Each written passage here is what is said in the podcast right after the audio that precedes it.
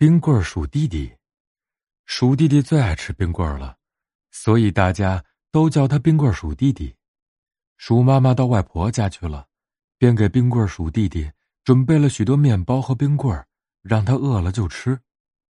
天气真热，吃了凉透心底的冰棍躺在软软的面包椅上，鼠小弟想出了一个解热的好办法，于是他呼啦呼啦的。把面包做成一张面包床，用巧克力做枕头，并把它们放到冰箱里。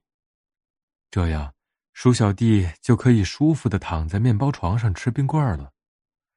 鼠小弟津津有味的吃着冰棍为自己聪明的想法乐开了花。吃饱了，他就美美的睡着了。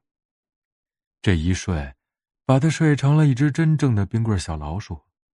鼠妈妈回来了。他打开冰箱，也想吃冰棍儿，可是里面除了一块大大的冰块，什么也没有。鼠妈妈想，这肯定又是鼠小弟搞的鬼。于是，啪的一声，把冰棍鼠小弟扔到了厕所里。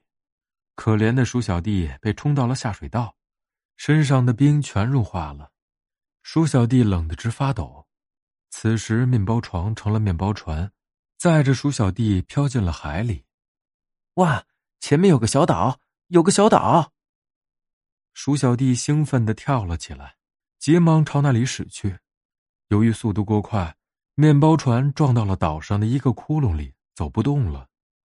鼠小弟准备下船，可睁开眼睛一看，这哪里是岛，明明是鲸鱼！面包船牢牢的堵在了鲸鱼的鼻孔里。鼠小弟慌了。紧紧的抓住面包船，哭了起来，哭声把鲸鱼吓醒了。鲸鱼用尽力气吐了一口气，鼠小弟跟面包被喷到了海边的沙滩上。鼠小弟又饿又累，拿出手机想打电话给鼠妈妈，可手机失灵了，联系不到鼠妈妈，身上又没有钱，怎么办呢？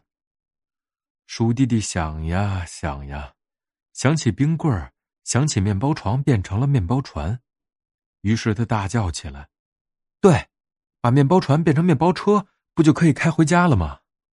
于是，鼠小弟找来了两个废旧的小轮子，然后把它安装在面包上，再装上一个方向盘，一辆面包车就做好了。于是，鼠小弟开着面包车，高高兴兴的回家了。